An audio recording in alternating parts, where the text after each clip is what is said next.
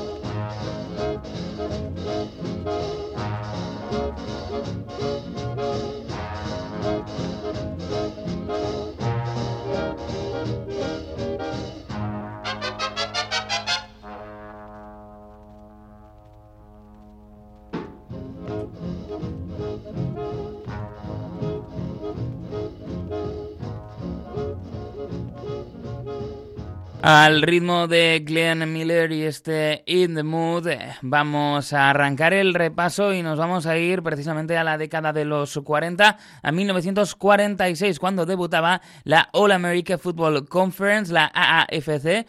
Eh, quizá en algún momento pues alternemos también eh, con esas siglas en inglés por mayor comodidad también en algunos puntos para que no haga tanta bola. Y vamos a hablar pues, de un eh, proyecto tempranero, pero que supuso el primer gran reto eh, para lo que era la posición pues ya importante que ocupaba la NFL. Una liga que además mm, dejó un legado bastante importante, renovó también el deporte y sobre todo, ¿eh? lo que deja, bueno, pues son equipos que se han ganado su hueco en la historia de la NFL, como son los San Francisco 49ers y los Cleveland Browns. También llegaban los Baltimore Colts, pero eh, no son los eh, posteriores Baltimore Colts aquellos que se convertirían en los Indianapolis Colts de la actual NFL. Una liga que eh, tuvo sobre todo a los Cleveland Browns como grandes dominadores de esta AFC como el equipo pues más exitoso y es que ganaron todas las temporadas que se disputaron de esta liga. Es una liga que ya vemos, ¿no? Pues algunos de los elementos que, que van a aparecer después a lo largo de la historia. Eh, se funda en este caso por gente que quería renovar el deporte. Eh, la funda Artwork, que era el editor de deportes del Chicago Tribune y que había sido, por ejemplo, pues la persona detrás del All-Star Game del béisbol y también del All-Star Game del fútbol universitario.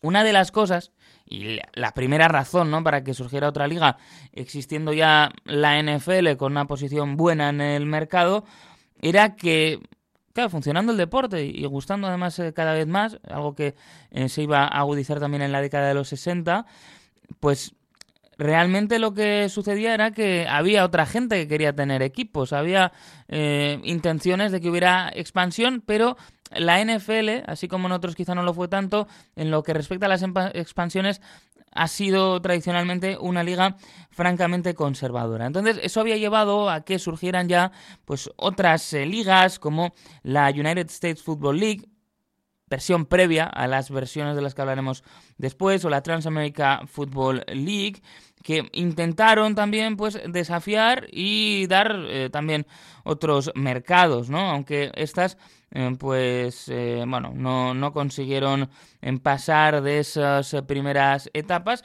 y de hecho acabaron desapareciendo curiosamente el mismo día, en junio de 1945. Pero con la All America Conference el Football Conference, pues iba a suceder algo diferente y sí que iba a tener éxito en esos eh, cuatro años. Sucede además en el marco de esta liga una de las eh, contrataciones más importantes de la historia del fútbol americano, que es eh, la firma de Paul Brown como head coach del equipo de Cleveland. Se iba a convertir, ¿no? Pues en una figura clave para el fútbol americano. Eh, no solo en ese primer momento, sino en las décadas que van a ir después. Figura capital para la evolución de la táctica y del deporte, también eh, pues muy importante, ¿no? Porque es el cofundador de, los Browns. Eh, posteriormente, después de aquellas, bueno, una salida no en los mejores términos, es el fundador de los Cincinnati Bengals, así que el, bueno, pues el fútbol americano en, Ohio, que le debe muchísimo a la figura de Paul Brown. Había pasado además por los Ohio State Buckeyes. Em, en un primer momento, pues ya se ve que la NFL no está muy contenta con la competencia. Hay incluso declaraciones duras, por ejemplo, em, pues el, el, dueño de los por entonces llamados Washington Redskins, George Preston Marshall, decía que eh, no tenía ni idea que, que, había otra liga y además les quitaba mérito. Esto, bueno, no sabía que existía, pero eh, más allá eh, de eso, pues posteriormente dijo que el peor equipo de la NFL batiría al mejor de la All American Football Conference. además, hubo pues un, una política de no reconocimiento de esta competición. El que era el comisionado de la NFL, Verbel, solía responder con un no comment, pero eh, ni por esas, pues eh, consiguieron que, la cosa frenase. Cuatro años es lo que pudo durar definitivamente. Y aquí sí que es cierto que más allá de las innovaciones, hay otra cosa que yo creo que aportan a la forma de ser de la NFL. Y es que esa rivalidad eh, dio mucho que hablar en los periódicos de la época. Y entonces acabó haciendo que ya desde muy pronto, ya desde esa década de los años 40, hubiera realmente un escenario en el que la NFL, incluso cuando no estaba compitiendo, estaba generando noticias, ¿no? Esto es algo que hoy en día lo tenemos clarísimo, que se ve, es cierto, en todas las grandes ligas deportivas, pero que quizá, dado el calendario tan particular y que no se prolonga tanto durante el año en la NFL, pues tiene una mayor necesidad de que las cosas funcionen de esa manera, de que no se disipe la atención y no sea pues un punto en el que el aficionado solo presta atención desde el mes de septiembre, si se quiere, eh, agosto, ¿no? Ya con los últimos coletazos de la pretemporada y que se difumine todo en, en, febrero al finalizar la Super ¿no? Ellos al final necesitan, para que el negocio siga girando, que se hable durante todo el año. Y eso es algo que, como digo, pues ya en esa primera etapa eh, consiguen que suceda, porque les sale una liga que es rival y entonces hay toda una serie de informaciones que están relacionadas y aunque fuera a través del nuevo comment, pues se generaba muchísimo, muchísimo ruido mediático que le vino muy bien a la NFL. ¿Qué le sucede al final? Bueno, pues que en 1949 al final eh, terminan por arreglarse las dos ligas eh, las situaciones económicas que vivían una y otra, pues también tienen mucho que ver. Eh, se une finalmente esta AJFC a la NFL. Eh, con equipos que cierran y como decimos, pues son tres equipos que finalmente se incorporan.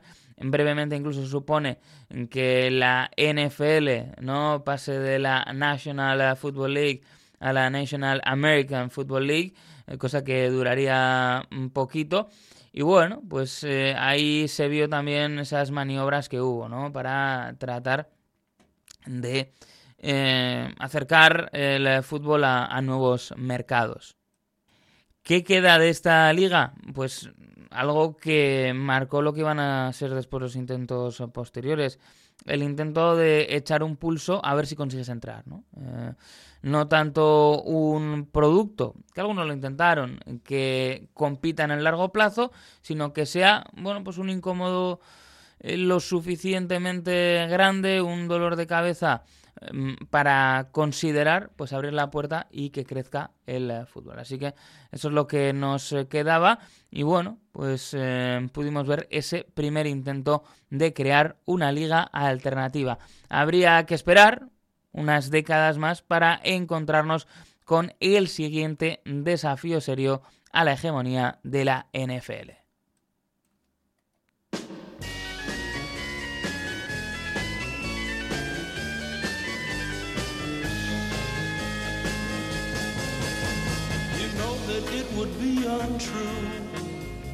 You know that I would be a liar if I was to say to you.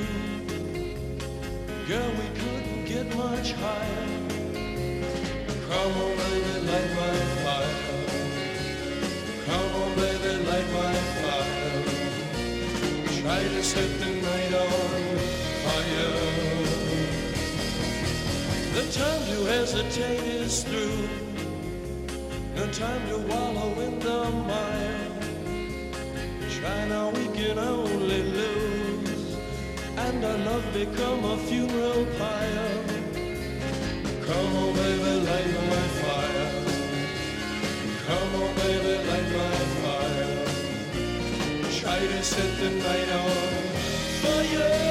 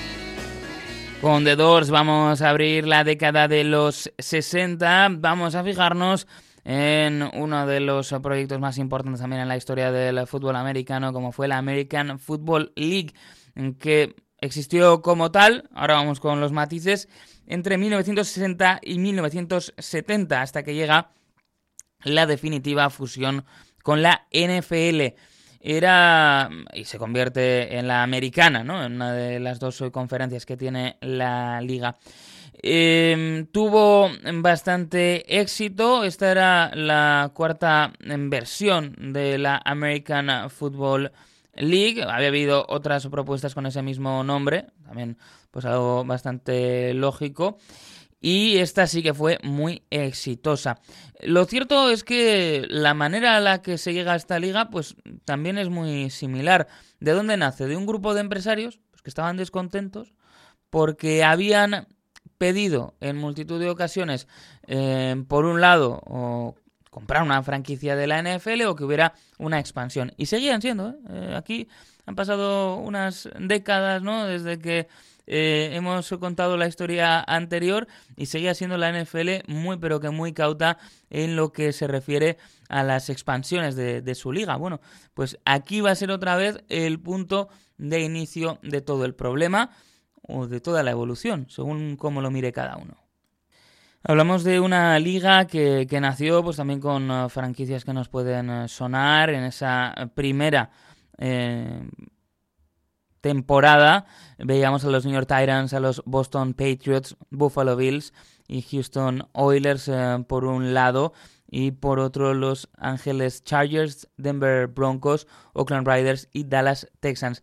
Además consiguieron ya desde un primer momento atraer el eh, talento desde la NFL y por ejemplo en 1960 lograron firmar al 75% de las primeras de las selecciones de primera ronda de la NFL, se llevaron incluso al ganador del Heisman Billy Cannon. Lo consiguieron durante esa primera mitad de la década de los 60.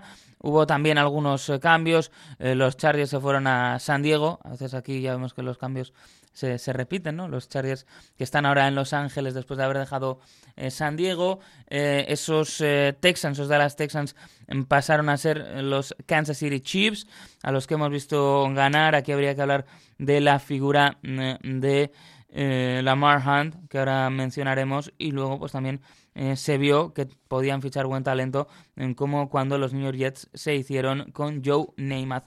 Vamos a fijarnos en cuáles son las eh, razones, eh, qué es el impacto que tuvo. Aquí de primeras, los primeros ganadores, aparte de los aficionados, ¿no? que podían disfrutar de más mercados y de más partidos, importante también lo que recibieron los jugadores, que en esa competencia, en esas escaladas, ¿no? Como se dice tanto, una especie de carrera armamentística entre ligas, lo que sucedió fue que los salarios subieron muchísimo.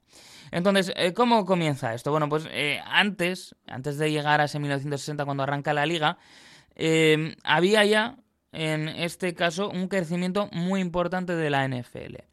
La NFL se adapta a los nuevos medios, la NFL va adaptando, pues la, se adapta perfectamente a la nueva forma de consumir de la sociedad estadounidense y eso le permite ya desafiar ese puesto hegemónico que tenía en cuanto al deporte en general, el béisbol, ¿no? La, Major League Baseball. Y la NFL, el fútbol americano, pues pasa eh, o estar muy cerca de convertirse en eh, la gran liga del país, en ser el gran deporte del, país, en superar al pasatiempo nacional, ¿no? Como se ha llamado tantísimas veces al, al, béisbol.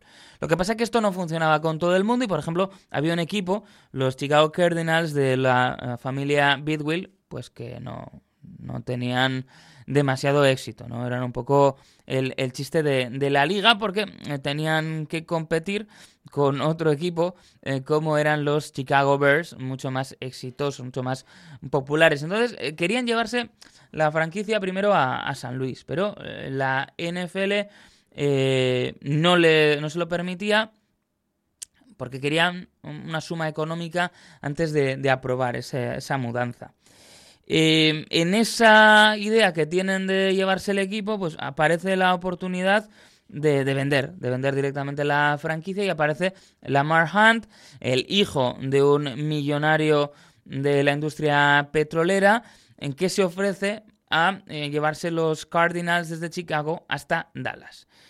Y lo que pasa es que, bueno, pues no termina de, funcionar eh, y eh, se encuentran también, pues en este caso, con, la negativa ¿no? de los Beatles que querían mantener todavía cierta porción de la franquicia y querían todavía tener pues cierta capacidad de, de mando, ¿no? Entonces, eh, lo, que sucede es que también hay otros empresarios que hacen esas ofertas y todo llega pues a un final parecido, que es que no, no, no logran el acuerdo. Esos empresarios, en un primer momento, dicen, bueno, pues no hemos podido comprar y se juntan y se acercan al comisionado por aquel entonces de la NFL, a Berbell, para decir, bueno, pues vamos a expandir la liga. al final aquí hay un grupo de empresarios que tiene dinero, que está funcionando muy bien la liga, puede asumir más mercado, vamos con todo.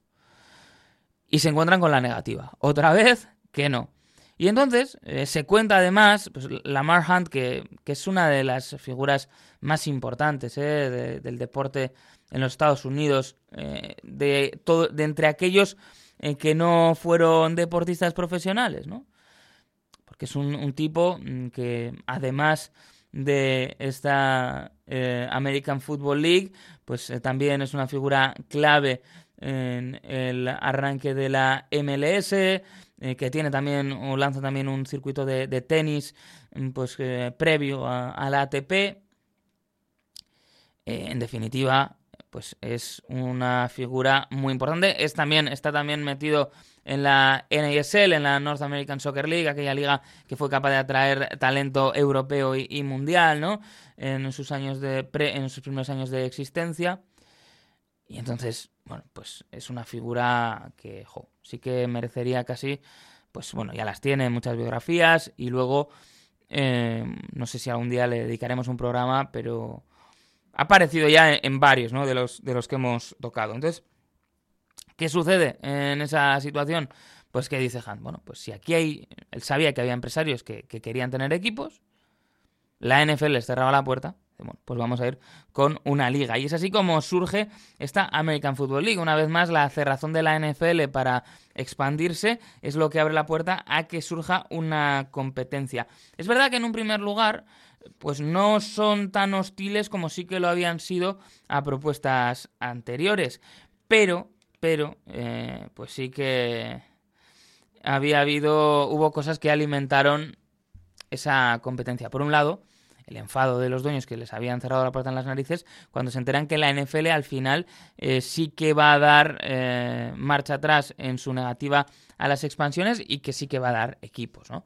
Pues por ejemplo los, los, Dallas Cowboys, que, que se expandían a un mercado al que anteriormente no se habían atrevido. Y en ese avance, pues en esa carrera armamentística, por cada vez atraer más eh, talento, bueno, empiezan a subir los salarios de los jugadores. También hay otra serie de medidas pues para dificultar el, crecimiento. Y se llega a una gran eh, rivalidad. Em, por ejemplo, eh, pues cuando llega, pues en el 66, cuando se convierte en el comisionado Al Davis de Oakland Riders, figura también muy particular, pues la cosa se pone más tensa, llegamos al, pico de la, de la, tensión. Hasta entonces, ¿cuál había sido el punto? ¿no? Hasta el 66 habían estado compitiendo y habían escalado, es verdad, esos salarios poniendo el foco en el talento que llegaba a la universidad. ¿eh? Es decir, los chavales que salían de la universidad eran reclutados por una u otra liga. Y a partir de ahí había un poco acuerdo de, caballeros. Pero en ese año 66, el dueño de los Giants de la NFL, Wellington Mara, el apellido Mara también, apellido con muchísimo peso en la historia del deporte y casi en la, en la cultura estadounidense, se lleva a un kicker, a Peter Gogolat de los Buffalo Bills de la American Football League. Entonces empieza ahí, bueno, pues una guerra sin cuartel. Y, por ejemplo, la American Football League pone el ojo en los quarterbacks, ¿no? Llevarse los equipos NFL. Eran figuras también, y lo siguen siendo, pues muy mediáticas, ¿no? Aparte de su importancia sobre el terreno de juego. Y ahí la cosa va escalando. Pero realmente llega un punto en el que se dan cuenta que está siendo un problema para ambas ligas. ¿Y entonces qué sucede? Bueno, pues que, por ejemplo, la familia Hilton, los de los hoteles, Hilton Hotels, le dice a Baron Hilton, uno de los miembros de los eh, Hilton, eh, que antes de que Paris eh, pues llenase titulares, pues ya, ya había ¿no? otras cuestiones sobre los, los Hilton que tenía que dejar, por ejemplo, en su parte del accionariado de los Chargers si quería seguir liderando la cadena hotelera. Y eso es también un toque de atención para decir, es que empieza a perjudicar económicamente. Entonces es cuando se acercan y empiezan las conversaciones para que ambas ligas se fusionen.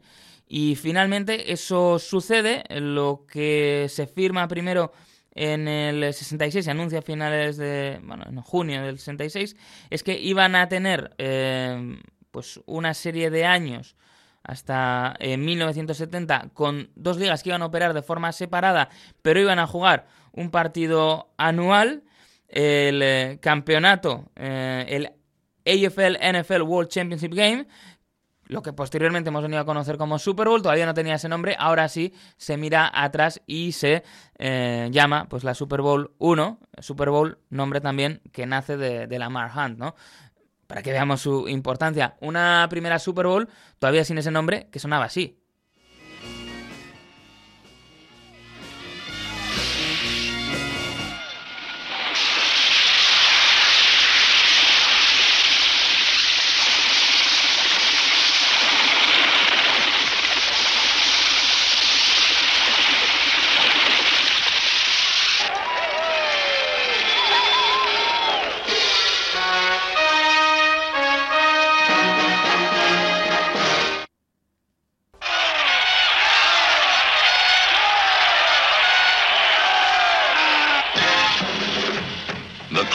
Call of the Kansas City trumpeter went unanswered. Throughout the entire game, the Kansas City runners were hauled down at the line of scrimmage. As the big mobile Green Bay defenders Se imponía Green Bay Packers en esa primera Super Bowl a los Kansas City Chiefs. Se imponía, por tanto, la NFL.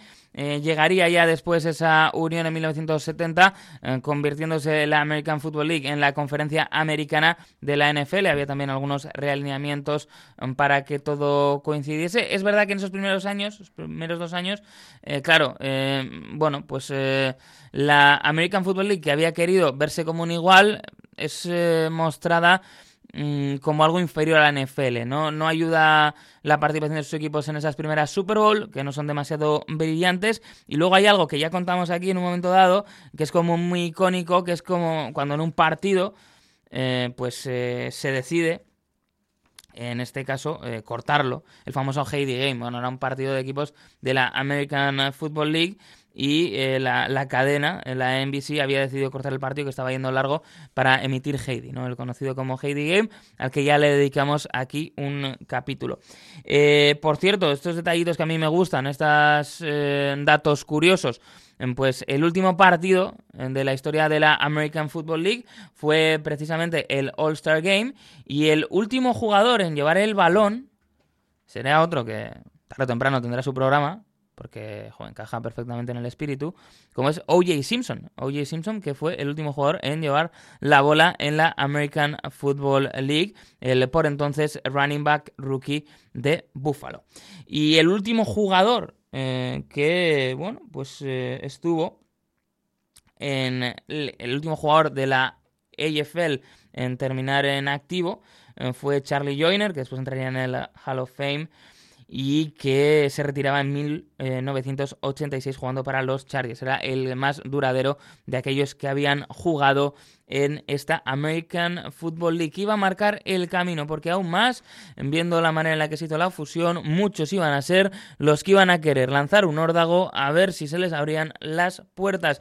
Si ya lo habíamos visto en la década de los 40, a partir de lo que sucedió con la American Football League iban a ser muchos los emprendedores o como se diga que iban a tratar de hacer fortuna con este nicho de negocio.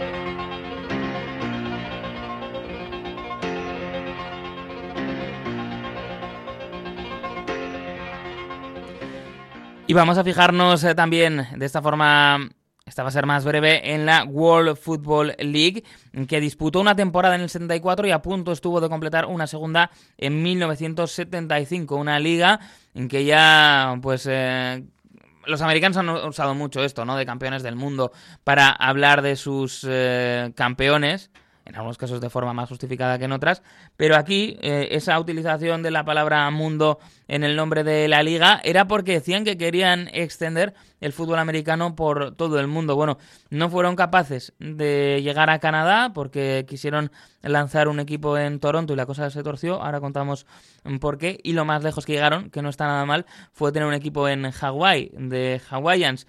La liga nace de Gary Davidson, que previamente había colaborado en dos proyectos que funcionaron bastante bien, eh, como esa American Basketball Association, es decir, la ABA, y también en el mundo del hockey había participado en el lanzamiento de la World Hockey Association, que cambió muchas cosas y también permitió, pues cuando se fue Hall y demás, hizo que los salarios mejorasen ¿no? en, la, en la NHL. Entonces, eh, ellos tenían un poco en mente eh, lanzarse para 1900 75, eh, pero adelantan. Y adelantan porque había habido una serie de problemas eh, laborales, había habido eh, amenazas de, de, huelga en la NFL como en la liga canadiense, en la CFL, que no la hemos incluido en estas ligas alternativas porque yo creo, bueno, porque no lo es, porque tiene más que ver con una especificidad nacional o regional pero em, viendo que los jugadores están descontentos y que los sueldos no subían, pues efectivamente quieren aprovechar la oportunidad. Al final, eh, Davidson se apoya en toda una serie de empresarios. El más célebre es eh, John F. Bassett, que era el dueño de los Argonauts de la liga de la Liga Canadiense de, Fútbol. Eh, también tenía un equipo en esa World Hockey Association, los Toronto Toros, y básicamente lo que era importante Bassett tenía mucho dinero, era de una familia adinerada y eso pues básicamente siempre ayuda para este tipo de empresas. Bassett, que quiso llevar un equipo de esta liga a su Toronto natal, eh, iban a ser los eh, Toronto Northmen, pero nunca llegaron a jugar porque apareció el gobierno canadiense con, eh, por aquel entonces, Pierre Trudeau, en que anunció la Canadian Football Act, que básicamente era una ley que impedía que equipos de franquicias eh, de ligas estadounidenses, aunque fueran eh, citas las franquicias en Canadá, pudieran jugar en el territorio del país durante la temporada de la liga canadiense. Así que lo que iban a ser los Toronto Northmen terminaron por ser los Memphis Southmen. El caso es que no fue el único equipo al que le pasó, por ejemplo, los eh, Washington Capitals iban a jugar en Maryland. Un equipo de la NHL ya se llevó ese nombre, eh, por tanto no podían utilizarlo. Pasaron a llamarse eh, Washington Ambassadors y eh, bueno, pues eh, finalmente además se acabaron, durante una temporada se llamaron Baltimore Washington Ambassador, después dejaron el nombre de Baltimore y pasaron a ser simplemente los Washington Ambassadors, pero ahí vemos que tenían problemas pues con las cosas más básicas incluso, ¿no? Con los nombres. Sí que tuvo éxito esta liga en que subieran los salarios, que por aquel entonces estaban entre los más bajos de las eh, ligas estadounidenses, mm, pero bueno, pues eh, llega un momento en el que la cosa no es muy sostenible. Hace una cosa, eso sí que era muy curiosa, antes de cerrar, que se dan cuenta que no tenían dinero para ir a por el, talento que salía de la universidad. Entonces lo que se les ocurre es hacer un draft en el que en vez de draftear jugadores, las franquicias de esta World Football League drafteaban equipos de la NFL. Y de esta forma, pues en drafteando equipos tenían la oportunidad de negociar con esos jugadores. Pues, eh, por ejemplo, eh, el equipo que era Charlotte Hornets, que luego pues ya tenemos el nombre también en la NBA, pues eh, elegía una serie de equipos eh, que fueron eh, Buffalo, Baltimore Colts y Detroit Lions, y entonces ahí podía ofrecerle eh, contratos a jugadores de esos equipos para de alguna manera controlar cómo entraba el talento a la liga. Bueno, pues una cosa curiosa, pero que tampoco funcionó y ahí es cuando llegamos ya a la década de los 80 en la que todo es bastante más exagerado.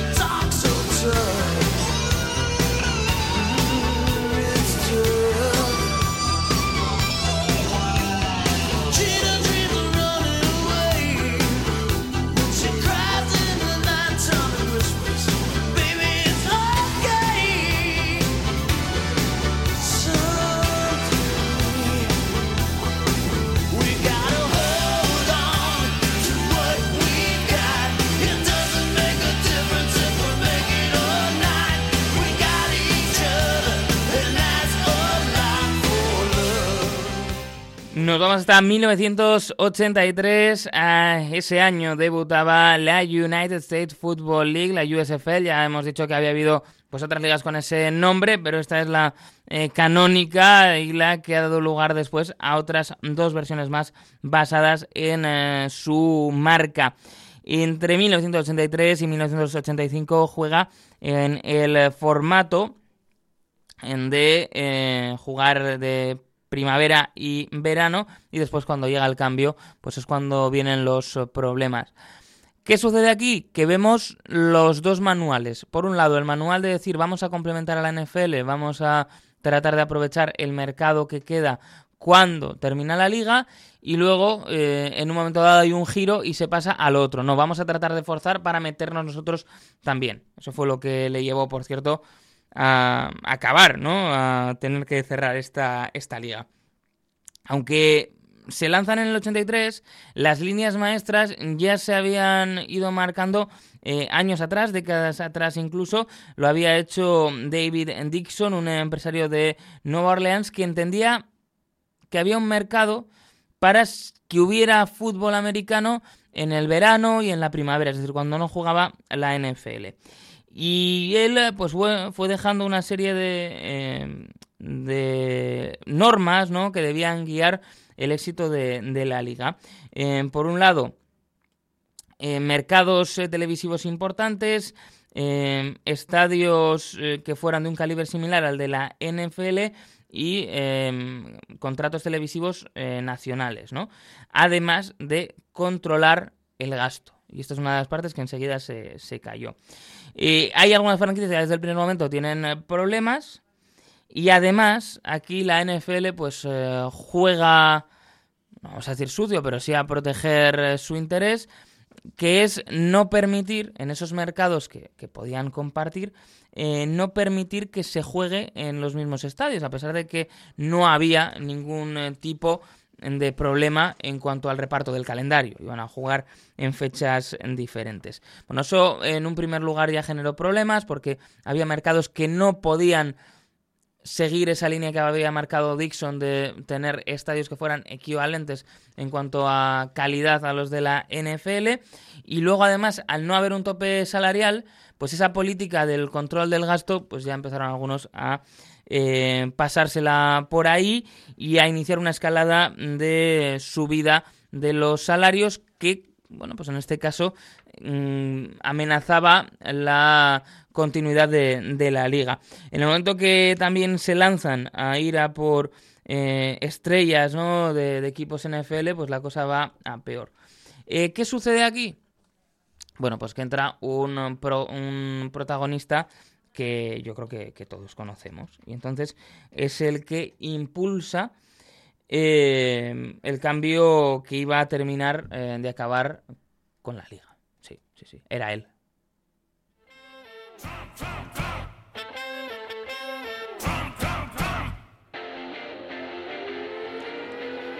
Y es que más allá de esos problemas la cosa no iba mal, pero en 1984 la USFL vota mm, para dejar atrás el calendario de primavera y eh, verano y pasar a competir en ese otoño, eh, arrancar en el otoño o en el final del verano, como hacía la NFL.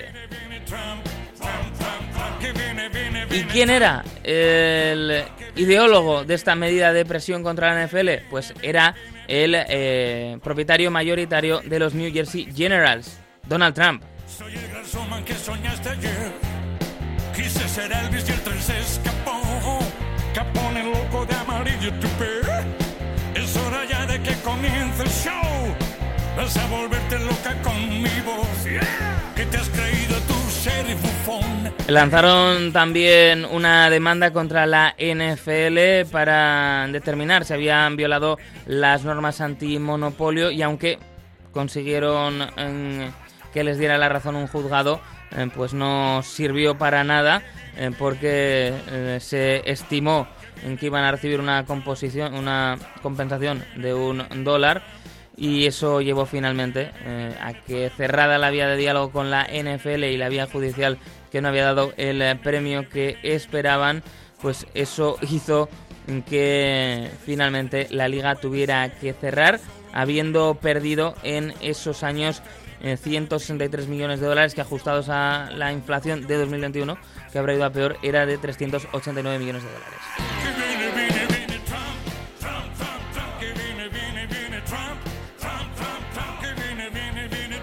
En estos años se ha querido recuperar ese espíritu de la USFL. En 2008 se quiso lanzar una propuesta en que finalmente se atascó. Ya ha habido que esperar algo más, eh, pero eh, finalmente sí que veíamos esa nueva United States eh, Football League que volvía en 2022.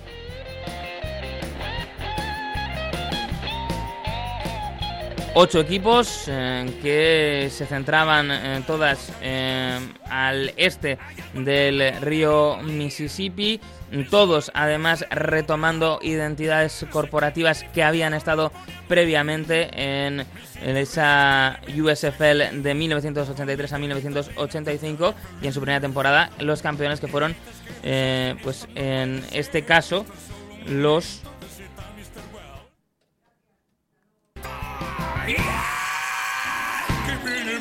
Fueron los Birmingham Stallions eh, que además pues, pudieron imponerse en una temporada que se jugó enteramente en su ciudad, en Birmingham, Alabama, y después la postemporada en Canton, en Ohio.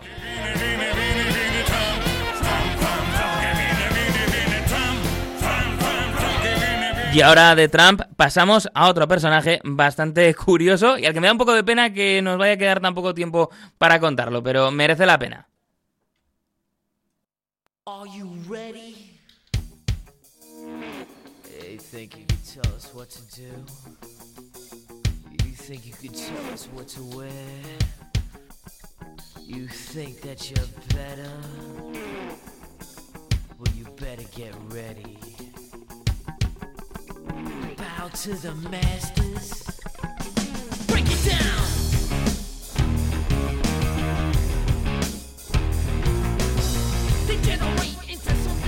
Y es que nos vamos ahora al arranque de la década de los 2000 en plena Attitude Era, en, el, en plenas guerras de los lunes por la noche entre la WWE y la WCW que estaban a punto de terminar y es ahí cuando a Vince McMahon se le ocurrió llevar ese espíritu que le había funcionado en el wrestling al fútbol americano.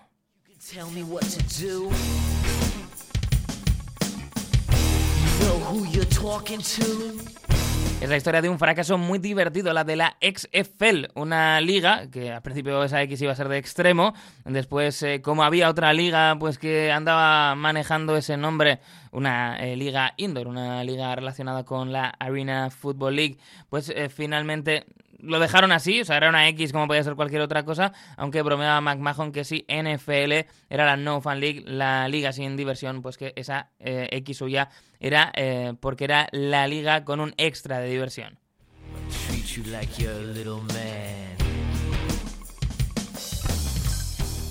Fue una idea buena y una idea mala. La idea buena era que efectivamente había hambre de seguir viendo fútbol americano una vez terminaba la temporada en la NFL. La idea mala fue llevar una serie de cosas que funcionan muy bien en el wrestling profesional y quien aquí habla siempre va a reconocer eso, pero que es cierto que pueden resultar un tanto extrañas cuando se llevan a un deporte en el que la competición es real.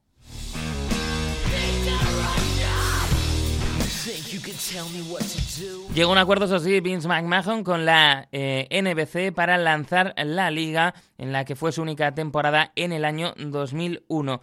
En los nombres de los equipos ya se notaba ese espíritu, en todos pues muy relacionados ¿no? con, con la locura, los nombres de los equipos, algunos incluso mm, polémicos mm, porque, bueno, pues se relacionaban con episodios oscuros de la historia de esos lugares, em, pero eh, llevando también además pues una serie de, bueno, de historias eh, que querían darle pues esas storylines de la lucha libre llevarlas al fútbol y esto no funcionó para nada, igual es lo que peor funcionó de todo.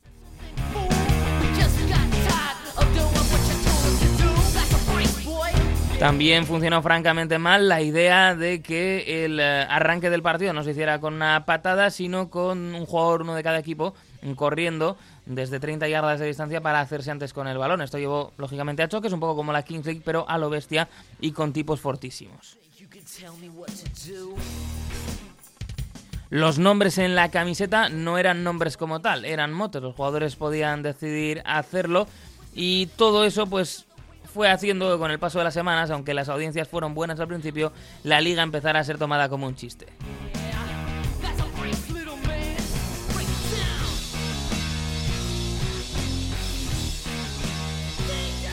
Eso llevó a que la XFL en su primera versión no durara más que un año. A final de temporada, la televisión que tenía los derechos dijo que no iba a emitir una segunda y la WWE, Vince McMahon en este caso, pues eh, decidió no seguir adelante. Hay que decir además que perdieron en aquel año 35 millones de dólares cada uno, es decir, 35 millones de dólares perdió la NBC y otros 35 la WWE.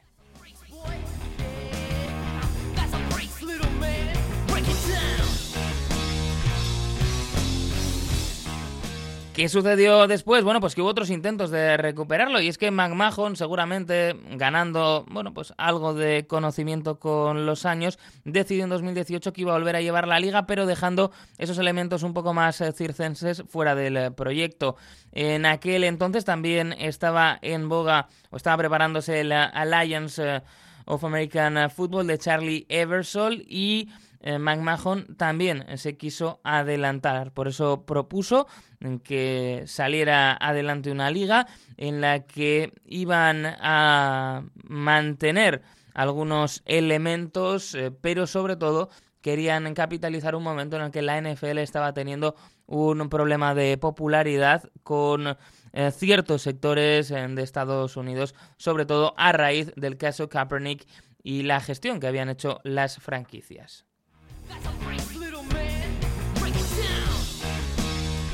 Así arrancaba la temporada en el año 2020, pero después de cinco semanas eh, tenían que dejarlo porque había estallado la pandemia. Eso puso en una situación francamente complicada a la XFL y finalmente el ángel de la guarda fue un ex conocido de un conocido de Vince McMahon, ex empleado del mismo, aunque bueno, son contratistas independientes. Esto los que sigan la lucha libre ya sabrán por, por dónde voy. Eh, fue eh, Dwayne Johnson de Rock quien eh, se hizo finalmente con la liga junto a su exmujer y compañera de negocios Dani García.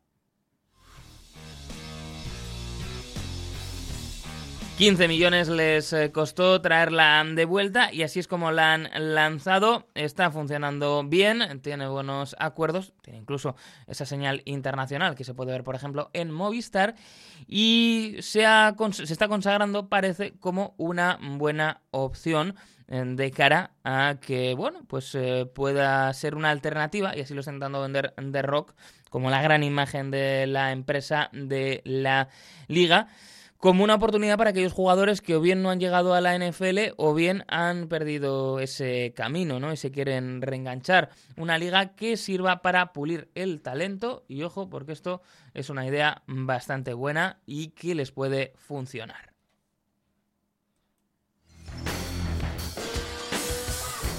Este ha sido este Buenos, Feos y Malos dedicado a las ligas alternativas que han tratado de complementar o incluso desafiar la hegemonía de la NFL en el fútbol americano. Nosotros volveremos la próxima semana con más historias y como hemos cerrado hablando de McMahon, pues vamos a marcharnos con la que era la sintonía de entrada de uno de sus grandes rivales en la WWE, Stone Cold Steve Austin. Hasta la próxima.